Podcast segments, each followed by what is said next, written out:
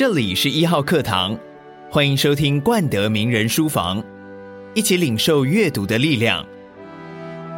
本节目由冠德玉山教育基金会提供。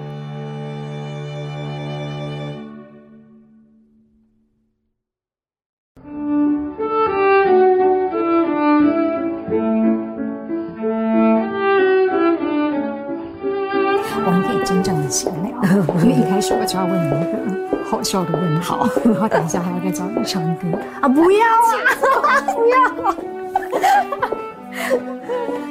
今天有点烧香啊，因为我们今天实在太难得了，让曾宝仪坐在平常习惯坐的位置的对面啊，对，好开心，很擅长沟通，最近也出了一本书，要疗愈人心的沟通。可是我想要先问一下，今天难得的坐在了平常习惯位置的对面，嗯，变成一个被访问者，是带着什么样的心情来沟通的？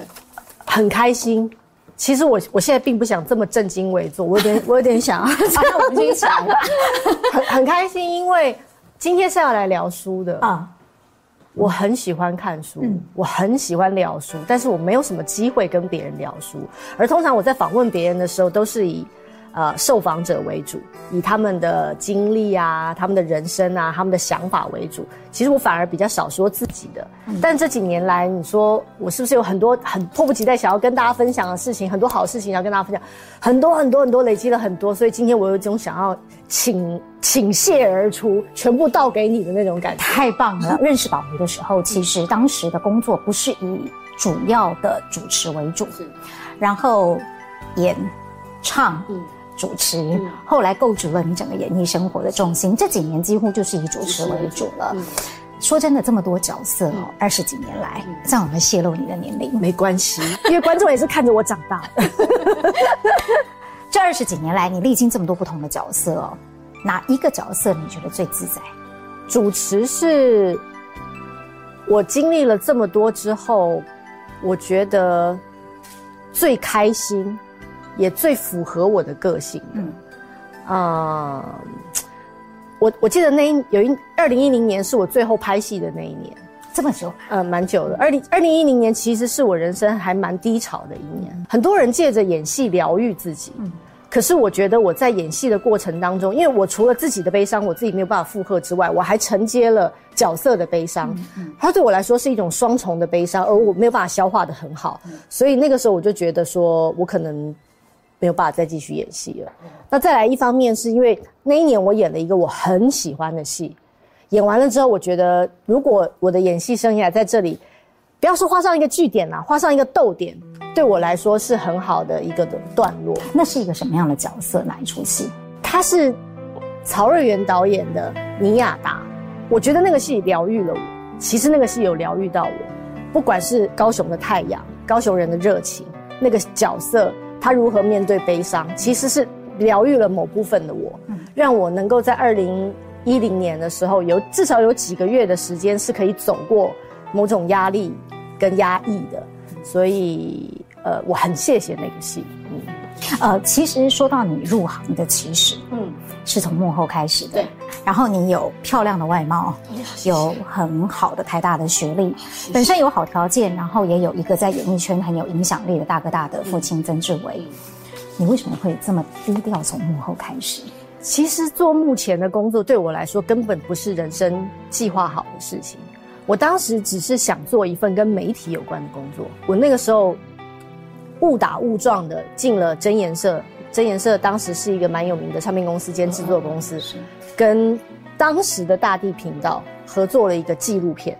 那时候就开始拍纪录片了，那个叫做《梦里不知身是客》，台湾停泊，讲的是很多不是在台湾土生土长的人在台湾的生活。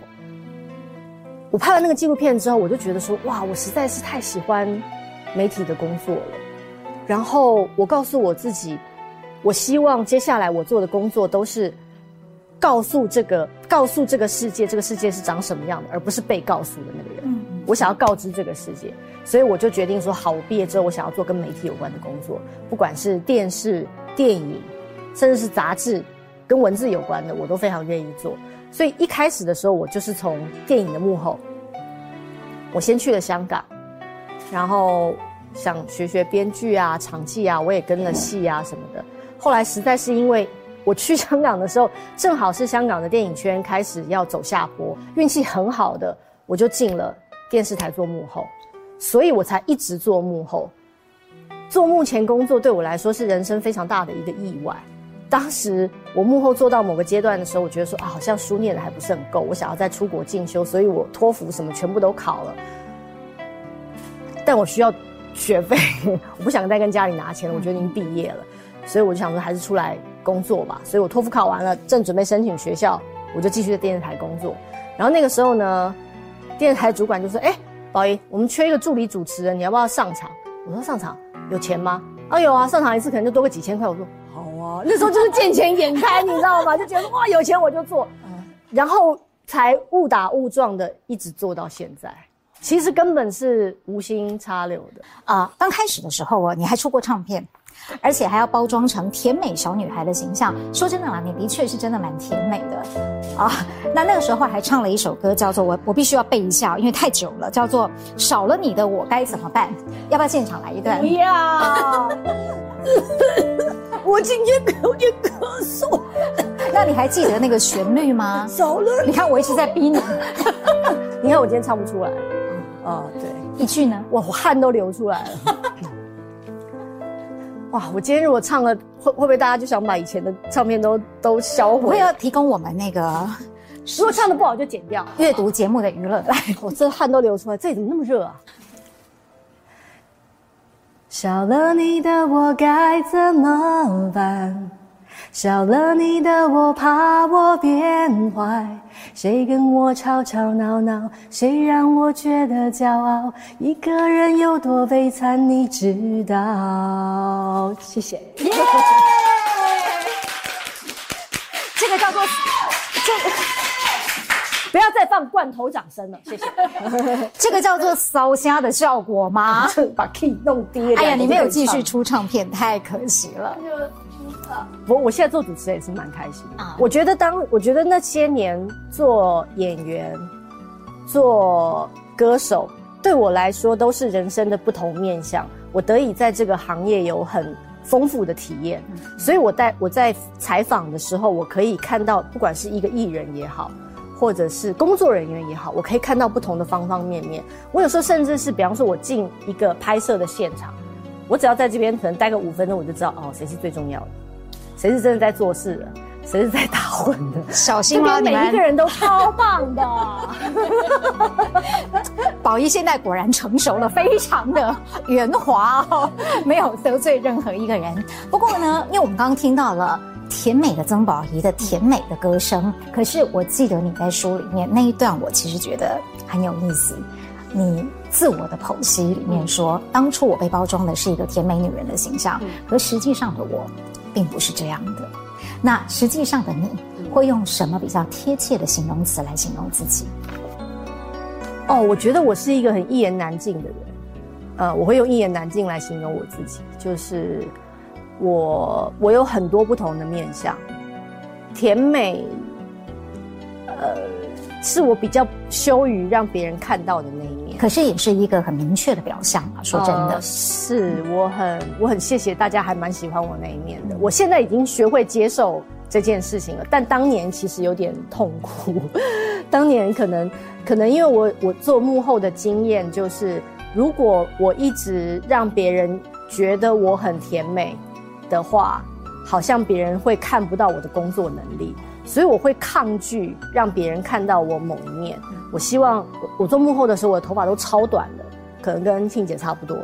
然后穿的都是军装，就是军迷彩的裤子啊，然后戴着迷彩的帽子啊，一副要去打仗的感觉。就是我希望大家不要觉得，因为我是女女孩子，或者说我的背景，然后觉得我没有办法承担任何工作的责任。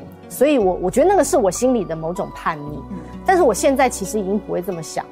其实我还蛮感谢我当时录了那些歌的，因为我再也唱不出那种感觉了。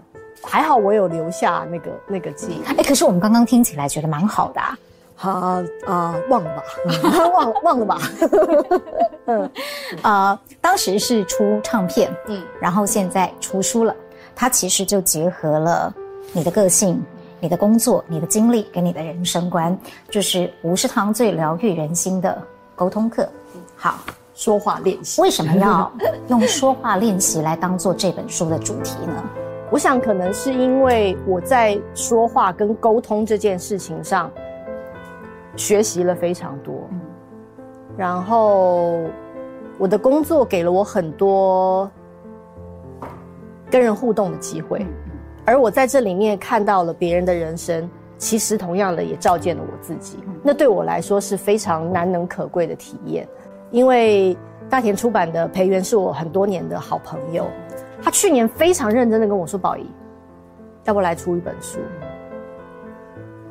我也觉得好像可以了，因为以前，因为其实看了这么多书啊，成为读者之后，也会用一个非常严苛的眼光在检视我可能会生出来的作品。没错，而且书读的越多之后，那个标准会被拉得越高。对，我很担心，我生出一本很容易就拿来。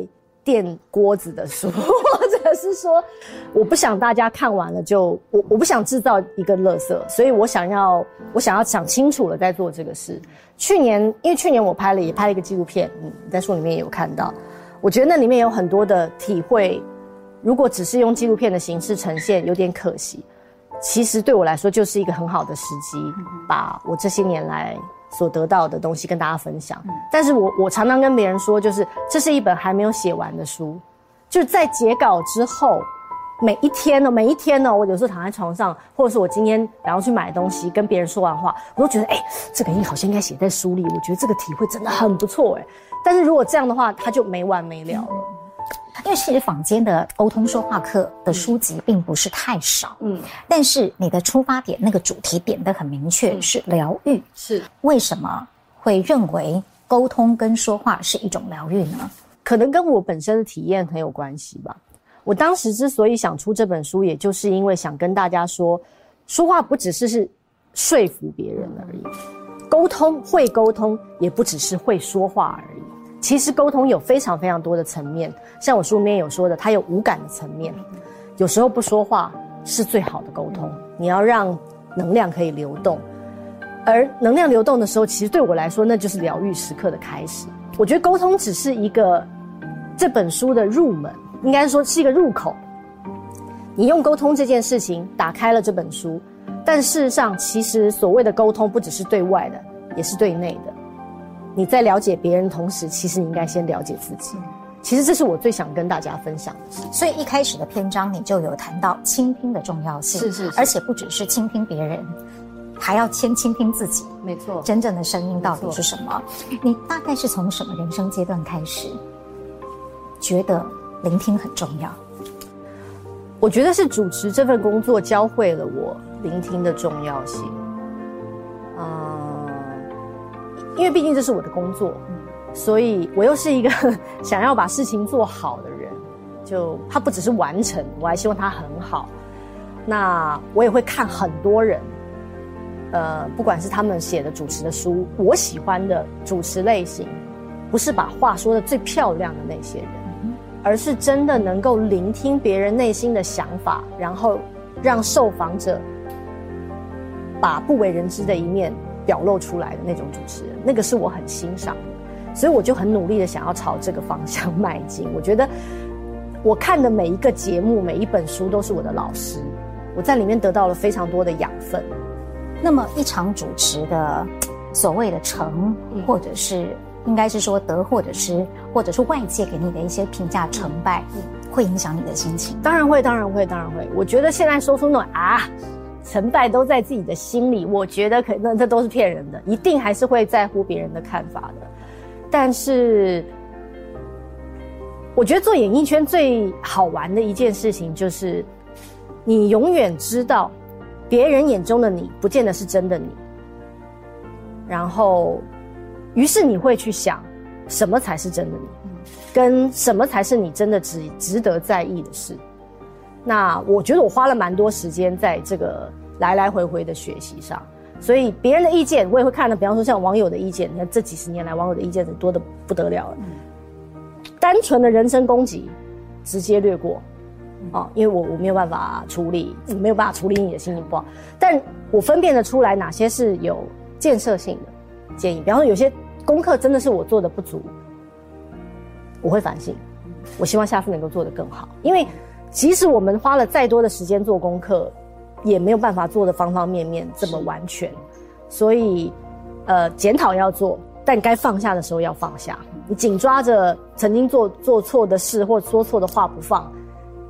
有点太折磨自己了，我也在练习这个放下的速度。嗯，那如果说是呃很成功的，而且是意外的成功呢？嗯、比如说你有好几次在某一个大型的典礼，或者是某一个偶像的见面会当中，啊、嗯，灵、呃、光乍现，灵机一动的做了很棒的临场反应，嗯、而赢得了大家的赞赏。嗯，你会开心多久？我会开心多久啊？很久啊，现在也很开心啊。我是那种哦，开心我会留着。嗯然后慢慢开心，慢慢开心的人，然后感动也是那个感动，我也会留着。我这方面做的蛮好的，就是在自娱自乐这方面，我是做的蛮好的。但是我现在也学会另外一件事情，就是不要把不管是悲伤或者是愤怒当成是绝对坏的事情，因为当他们发生的时候，一定是有我们值得学习的事情在里面，我们才会产生这样的情绪。所以我也尝试着想要跟我的一些所谓的负面情绪共处，然后看我能够在里面学到什么。我觉得最棒的一点是啊，你不但是啊、呃、很动脑筋的人，嗯、而且心是非常细腻的。嗯，你从小就是这么的敏锐吗？从小哦，嗯，这是你的天性还是后天训练来的？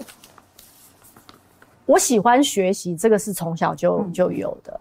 只是小时候不明白，小时候以为学习是为了应付大人的要求，可是事实上，我发现我在学习里面得到很多乐趣。就我只要得到了多一点的知识，我就会开心很久。所以阅读对我来说也是一样的。我觉得，对，我好像从小就还蛮喜欢做这件事的那种。所以阅读其实，在你的整个成长过程当中，直到现在，它对你来说，在心灵上都非常非常的重要，蛮重要的，是自己一再。不断的一个进步的动力，呃，宝仪今天带来了一些呃平常在看的一个推荐书哦，这些书单说真的，呃，对一般人来说会觉得比较有重量，啊，因为它们比较厚啦，嗯，内容内容的那个重量，我觉得也是有的，因为它是需要一个看过去之后可能要思考，是是是，或反刍一下的东西，呃，宝仪先介绍一下今天带来这几本书，在你生命当中，你为什么会特别挑这几本来跟大家做分享？其实，其实我挑了蛮多书，但是我后来发现，我那些书在书柜上都不见了。就是有一些书啊，我买了很多本，但是都送人了，因为我觉得它实在太好了。比方说像这一本啊，这本叫做《死过一次才学会爱自己》。嗯嗯嗯。它的上一本叫做《死过一次才学会爱》，第二本只是多了爱自己，爱自己而已。我非常喜欢。死过一次才学会爱，非常非常喜欢。当时我跟我男朋友，我们真的是买了一打，囤在家里，然后跟别人聊天的时候，只要觉得你有一点点可能会需要读这本书，我们就送给你，送给你。哇，的的那的那一种，这是我们唯一应该是唯一做唯一做做过这个事的一本书。这本书的作者呢，叫做 Anita 穆扎尼，他是一位印度人，但是在香港长大。她是在一个印度非常传统的家庭教育成长的女孩子，但她又在香港这样子的西方文化啊、呃，应该是中西融合的文化大大都市里面成长，所以她身体里面累积了非常多的冲突。然后她在应该是四十三三四十岁的时候得了非常严重的疾病，嗯，是要进已经进了加护病房，然后也发了那个病危通知了，对。简单来说，他得到了濒死经验，他记得他的濒死经验，他非常详细的用文字记录他的濒死经验，然后回来了，然后病好了。这本书的神奇，我无法用我现在说的话形容，就是人类有非常多的恐惧，其中有个非常大的恐惧就是死亡。是我那时候，我那时候看了很多书，就是如果我想要战胜对死亡的恐惧。首先，一我必须要知道什么是死亡，就是我们对于我们对于死亡的认知是太少。再来就是，死了以后呢，是都没有了呢，还是还有别的东西留着呢？不管那是什么，我都想要知道。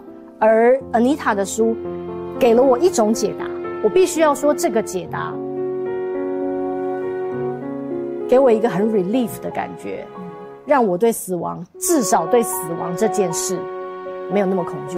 那我觉得他的故事其实鼓励了非常非常多人，鼓励了我，所以我也希望我得到的鼓励能够鼓励其他人。到了某一个人生阶段，有了某一点历练之后，我们才会开始去思考活着的价值跟离开的这件事情。呃，思考生命是保一生命应该很重要的部分，因为呃，其他的书其实多多少少也有涉猎到这个主题。例如说，好，呃，与神对话，其实是一本很长尾上销的书籍。你为什么特别推荐？我开始对生命，或者是说生死这件事情。感到好奇，是因为我爷爷在二零一一年的时候过世了。呃，我爷爷是我生命当中非常重要的一个人，他是这个世界上第一个、第一个最无私的给我爱的人。所以当他离开这个世界的时候，我的人生有一种被抽空的感觉，就是我我觉得我以前很多的努力是为了我希望他高兴，比方说我努力读书，我希望他开心。我努力的工作，我希望他开心。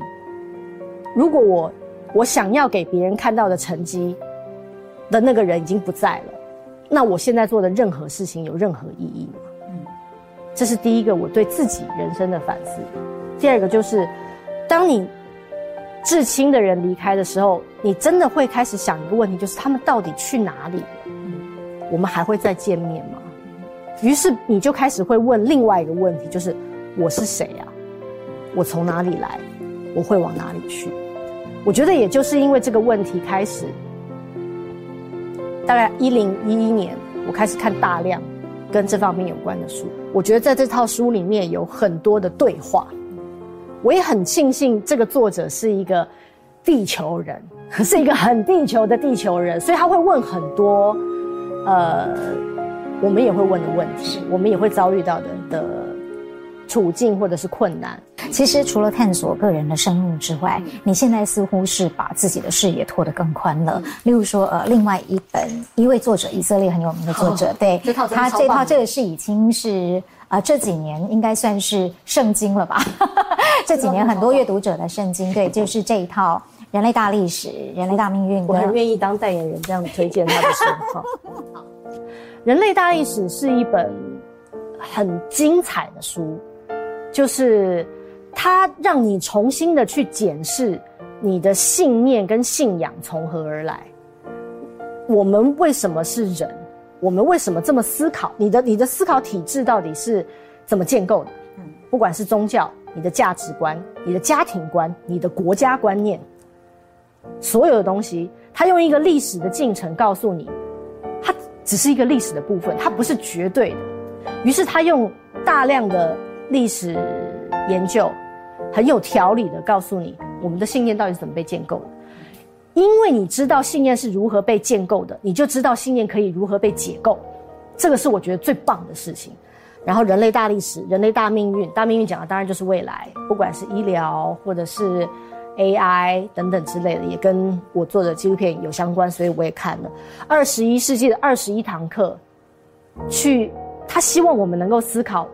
现在我们活的这个当下，我们真的应该思考的问题，我们即将面对的问题，我们即将面对一个什么样的世界？看完这套书啊，其实我真的很想跟，虽然我没有生小孩，我真的想跟全天下的父母说，你们真的应该重新想一想，你的小孩现在受的教育到底还足不足以让他面对他即将要面对的世界？因为这个世界用一个非常快的速度在变化，已经不是我们能够想象的了。但这套书可以给你一个思考的方向。所以我我很推荐这套书。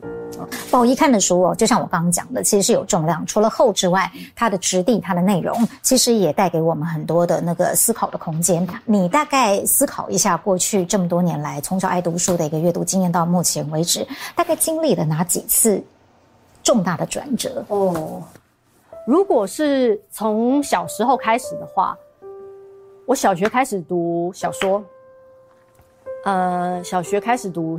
倪匡、亚森罗平啊，然后啊，赤川次郎当年也是，就是一个礼拜出一本的那种感觉。那因为对我来说，就是我月考的奖赏，就我考个一百分，我爷爷就说他可以买一本，然后我就觉得哇，太棒了，然后我就可以看看看看。所以我以前就是从小说，因为我喜欢故事，因为故事里面有人，嗯。然后高中开始看金庸，然后上了大学之后，我想想我上大学哦，上大学可能因为，呃，读书就是我念的科系的关系，可能就要开始念一些比较硬的书了。但是我还蛮谢谢那一段经历的，就是因为。我觉得在社会系训练了我如何至少是很基本的判别真相的一个基础。我我我不敢说我得到了多少社会学的知识，但是他至少给了我一个分辨的工具，这点是我非常感谢我以前念的学校的。谁启发你进入阅读的世界？我现在回想起来嘛，我觉得电视剧是我的启蒙。我的第一本倪匡，我的第一本倪匡，不会是卫斯理吧？就是，而且是当时你要想啊，那个那有多久以前呢？是由杨光友先生演的卫斯理，好像是在华视播出，旁边已经有躁动了。天哪！是，然后因为我现在回想起来也觉得蛮妙的。然后他演的第一部叫《透明光》，我永远不会忘记。我看了那一部之后，我觉得太惊人了，怎么会有这么？特别的故事，我一定要知道这个故事从哪里来的，于是我才连接到了书《透明光》是我第一本倪匡小说，从此之后我就进入了一个浩瀚无垠的科幻世界，然后每一本他的那一套远景，每一本每一本我都看，到现在哦，有一些泛黄的都还留在我家书柜上，我舍不得，因为那个对我来说是太美好的回忆了，那就是我进入这个世界的入口。他教了我很多外星文明、盗墓文化、沙漠、海洋探险，各式各样的东西。他就是整个像打开了一个潘朵拉的盒子，然后我就停不下来了。当然，我也看推理，就是所以亚森罗平啊、吃穿对，那也算是那那那那也算是，但就是其实就是看故事啊什么的。但你要说真的是启蒙的话，就是。杨光友先生主演的卫斯理电视剧，所以我们也不要阻止小孩子看电视了啊！其实你不知道他会得到什么，对，不晓得后续可能会产生一个呃什么样的发展。因为那时候我们也没有什么选择，现在是选择太多了。啊、谢谢卫斯理，谢谢，也谢谢远景出版社哦，超谢谢的，真的，因为后来就绝版了。呃，因为原女出版社后来已经没有了嘛。不过后来你金庸应该看的也是远景版吧？当时。好像是哦，啊，因为我的第一套金庸也是远景版，是哦，对，哦、是远景，后来没有了，才会变成现在的远流出版社。是，嗯，我那一套也是，还在我还在课堂上看金庸，还被老师抓包。哎，我也是耶，因为金庸跟倪匡就是一个停不下来，就好看到你停不下来，而且废寝忘食，而且而且你就，然后我看金庸看到入迷的时候，你这抬头看啊。抬头看到同学，你会觉得你们这些人都超怪，怎么都穿的这你们这什么衣服啊？不是应该都穿的古装，拿着扇子或拿着剑那种感觉？就是因为你完完全进入那个世界了。哦，倪匡真的，因为我觉得倪匡跟金庸都是很会写故事的人，也很会描述情境跟心境。卫斯理有一段差点失明的经历，我觉得那段时间我也快瞎了，就是我觉得我只看得到书里面的字，然后我抬头起来看，旁边都是一片白，就是。什么都看不到，我只能把书看完，等到他恢复视力，我才觉得我恢复视力。人家是入戏，你是入书，也是一种入戏啦。但就是很对我来说是很棒的体验。嗯，这几年还看小说吗？我看，嗯，推荐一下呃，近期一两年觉得很棒的书跟大家分享。我去年看了一本非常棒的书，是恩田路的《蜜蜂与眼泪》。嗯。很少有书，我看到最后一个篇章的时候，我真的要让自己停下来去做别的事，因为我想让我停留在这个书的世界里面的时间长一点，让它舍不得把它翻完，舍不得结束，真的舍不得结束。他他其实很巧妙，他用文字叙述了钢琴比赛，古典钢琴比赛，然后编织出从初赛。到复赛到总决赛的一本小说，古典音乐对我来说要进入已经很困难了，但是还要用文字的方式进入更难。但他写得太美了，以我这个没有古典乐基础的人看，已经能够进入那个世界了。我后来介绍给各式各样不同的朋友看，我有一个就是也听古典乐、也演奏古典乐的朋友，他简直是如获至宝，觉得说哇，我又重新的进入了一个文字叙述的古典乐的世界那种感觉，很。我已经被你讲到，我想去买一本书来看。很好看，这本书真的很，我推荐的非常多人看。我们刚在录影之前，你还介绍另外一个也是日本作家的这一本。我想最妙的是，他不是作家，他是个农夫啊，他是个农夫。在去年年中的时候，出了一本叫做《大地欢喜的感恩奇迹》，是一个农夫他如何用感恩农法种植出不会腐烂的蔬果，完全有机。没有农药，这是真实的故事吗？Yes，、我是在一个很奇妙的机缘下，因为书柜上这么多的书，有时候你根本你不知道你会跟哪本书相遇。我翻开那一页的，刚好那一两页是讲到这个农夫他的太太得了一种综合性的肾脏病，是整个人会水肿，他的水没有办法排出来，所以其实也是得到了就病危通知的，但是他用一个。很强的信念疗法，然后，呃，疗愈了自己的身体。他最后，我 这个故事都我讲我讲的时候，我自己都觉得有点激动、感动，因为我在看这本故事书的时候，我大哭了非常多次。总之呢，其实他就是采取了一种所谓的感恩感恩农法，他对这个世界的每一件事情。都感恩，他感谢农田里面的所有植物，他感谢不管你是来散播花蜜的蝴蝶，还是一般农夫会视为害虫的微生物也好，小虫也好，每一个生命都这么值得珍惜的存在在我们的身边里面，真的好正面。因为他他经历了非常大的一个人生的转折，是他的儿子在四岁的时候，突然之间就离开了这个世界。他不说他死了，嗯，他说他搬家了。他用“搬家”这个字，我记得我在看到他用“搬家”这个字的时候，我真的大哭，就是 因为我就在想，这是一个怎么样的父亲的心情，就是让。他认为，他认为他很珍爱的一个生命，他的儿子不是我们很俗套的，不用俗套了，很直观的觉得是死亡，而他认为他只是离开了这个家，搬到另外一个地方，但他依然，他们依然，他想回来的时候还会在他的身边。所以当我看到“搬家”这两个字的时候，其实我是非常震撼的，觉得说哇，这背后的信念我一定要搞清楚，他到底是怎么有什么样的心路历程走到这一段的。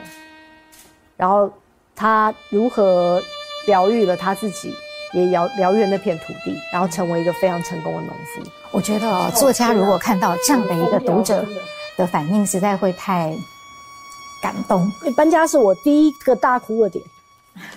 我后来还有另外一个大哭的点是，因为他太太没有遵循一般的呃传统疗法去治疗他的病。因为医生已经觉得说你没救了，其实你也我也不需要告诉你还能活多久，因为你随时都会走。于是他太太用很多的，不管是冥想、静坐或者是静心的方式，想要跟自己的身体做和解。他说有一天晚上，他太太想要用冥想的方式治疗他的身体，但是他没有办法专心的时候，他突然就大哭。他说：“我都这么努力了，就是为什么？”还事情还是这个样子，但是后来他们两夫妻意识到一件事情，就是其实有时候一直以来我们都太努力了，我们真的太努力的在活着这件事情上。其实活的是这件事情，有时候并不需要这么努力，有很多好事依然会在我们的身边发生，只是看我们有没有注意到它。努力让我们觉得很辛苦，努力这两个字有时候其实让我们觉得很辛苦。哦我看到那段的时候，我也是大哭，因为我觉得这些年来我也很努力，太用力，太用力了，太用力了，太用力了。然后我突然看到了一个，好像是一个释放的口，然后那个口让我可以可以放下一些事情。然后我告诉我自己说，我记得我我是在厨房看那段的，然后我站着看那段，然后我跟我自己说，可以了，曾宝仪，你已经很努力了，我都知道了。那接下来请愉快的过每一天吧。哦，那段对我来说也是超棒的。太棒的一个 读者，太棒的一个宝贝，真的就是呃，我从认识你的时候是一个这样子可爱甜美的小女孩，到今天是一个这么深度的在思索生命价值的一个智慧熟女。哎呦呦呦！好，内在一直在提升，但是外表真的没什么变。好，感谢。这样子会不会让你破涕为笑？开心了。其实我不是悲伤，嗯，我我这不是悲伤，应该说是呃。他触动了你，他触动了我，对，他打到了我。嗯，我我运气很好，我能够遇到那本书。嗯，我真的运气太好了。宝仪很容易被触动，嗯、看电视剧被触动阅读，嗯、看书被触动思考生命的价值。嗯、呃，阅读在你的生命当中是具有一个这么重要的分量。是，如果我们要简单的用一句话来形容阅读，你会怎么说？哦，对你来说，阅读是什么？对我来说，阅读很像是进入世界的一把钥匙，但是它对我来说就是更大的世界。我我一生能够经历的事情实在太少，我靠这个身体能够经历的事情实在是不多。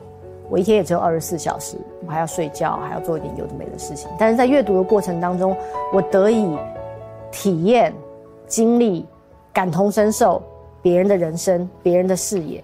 你想想看。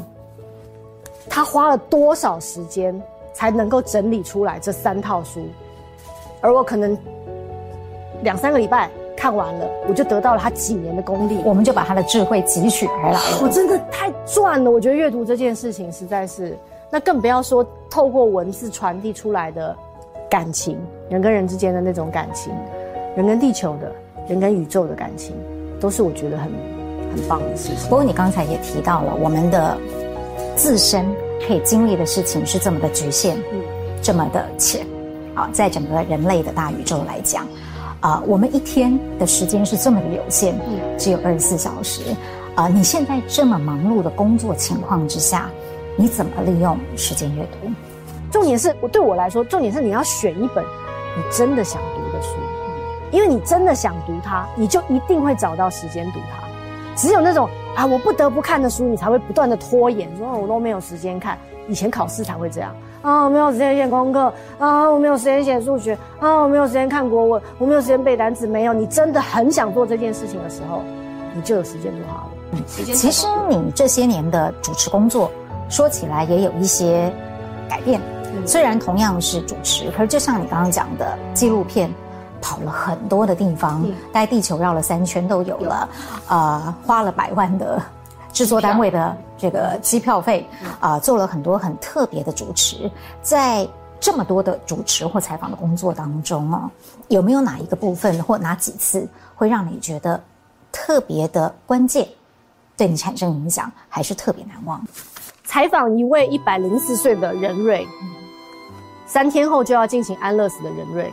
对我来说是非常困难的事情，呃，因为我我在做这个安乐死的纪录片的过程当中，同时间就是我们我们某个部分某个段落已经拍完的时候，同时间有一个消息流出，就是有一位一百零四岁的澳洲人瑞，他是一个学者，其实还在学校里面教书，他公开宣扬他要去瑞士进行安乐死，所以全世界的媒体都有追的这件事。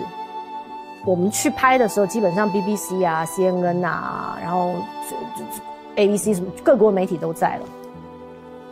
我还记得要出发之前，因为它对我们来说是一个意外的旅程，就是我们到底要不要去呢？它不在我们的计划之内啊。可是我们北京导演就说去，因为搞不好他会是我们这部片子很核心的一个关键人物。我说你确定哦？我们是要去瑞士，不是要去瑞芳哦。我们真的就是今天出机票，明天就走了。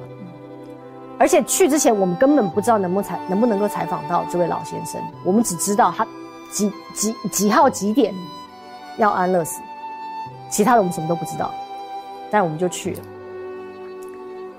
在非常机缘巧合的情况之下，我们车子到了瑞士的旅馆，计程车一停下来，我们打开计程车门的时候，我们看到老先生正被他的看护从里面推出来，我们就那样不期而遇。我那时候脸上一点妆都没有，而且坐了十几个小时的飞机，但是我们觉得，如果我们现在不做这个采访，我们可能就再也没有机会采访到他了。所以我就，我们就用很简单的英文说，我们是从亚洲来的，想要采访你，可以吗？他看我就说，哦，他现在要吃午饭，那吃完午饭你们可以问他几个问题，这样，我们就陪他吃了午饭，然后陪他聊了会儿天。他对我来说是一个非常困难的采访，是因为，因为那几天等于是我们的纪录片团队就追着他跑，追他的家人跑。我们想要记录他最后还活在这个世上的一些关键的时刻，可对我来说很矛盾，是因为以纪录片的角度来说，我们当然是以拍到最多为前提，因为我们正在报道这件事情。可是以人的角度来说，他如果都要离开这个世界了，你追着他跑，你为什么不把时间留给他跟他的家人？会有那样的矛盾，所以我很。尴尬，我其实那三天我非常的尴尬，最尴尬是什么？我也曾经被追着跑。我爷爷过世的时候，我们在殡仪馆也是，就是啪啪啪啪啪啪啪啪啪。那一刻，我心里面也有非常多的疑问，就是我都爷爷都走了，你看不出来我们全家承受了非常大的悲伤吗？但其实他们也是在做他们的工作。于是我的。人生的角色跟我的工作不断的反复重叠，在那三天里面，我问出来的问题都是我觉得对我来说有意义的问题，但是对他其实已经云淡风轻了。我觉得那个访问对我来说方方面面都是很大的学习啊。不过真的是很难忘又很宝贵的经验。呃，说到了生命的历程，其实你自己曾经提过一个问题，就是一个人如果可以活到三百岁。而且可以逆龄的话，这个延长的时间可以做什么？你既然问了大家，所以我也不免俗把这个问题拿来问问你，你自己有什么答案？我的答案就是，老天爷安排我做什么，我就会做什么。因为我的生命啊，每一年，尤其是二零一二年之后，我觉得每一年都用一种很令人惊喜的方式在反转着。呃，我每一年都有。出乎意料的学习，出乎意料的成长，不一样的工作体验，我觉得每一年都像脱了一层皮，而那都不是我能够计划的。比方说去年我根本不知道我有那个机会能够去拍那样的系列纪录片。虽然听起来好像说什么是听老天安排的，其实很多时候在老天安排那个机会点出现之前，你已经做好了一些准备了。没有错，就好像就好像我去年我去年拍的纪录片，全英文访问。嗯，如果不是因为再早一年，我学英文，我开始每个礼拜找老师一对一的，就是讲英文，我不可能敢接这份工作的，因为全英文访问其实太难了。美国的边境问题，人类的永生。每一题其实都要花非常多的时间去准备，更何况还是要用英文采访。但是因为我之前上英文，其实我其实上英文课也是因为在那之前我做了一个 Discovery 的节目，我觉得我的英文实在是不好，不够好。我对说英文有点恐惧，所以所以一切一切往前推，它都是环环相扣的。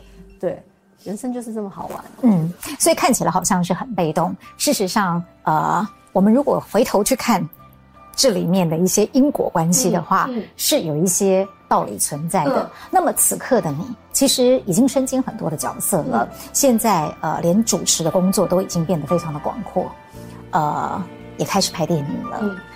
你会期待自己接下来还有什么样的突破，让大家看到一个什么样不同的曾宝仪，或者是你的生命当中自己期待的宝仪呢？剧本写得再好，也写不过老天爷。这这是我拍，不管是前几年我在拍真人秀，或者是拍纪录片得到的体验。就你以为你设定了很好的起承转合了，但事实上，只要你留心的话，其实老天爷给了你非常多的线索，你只要 follow 那个线索，你就能够创造出截然不同的人生剧本。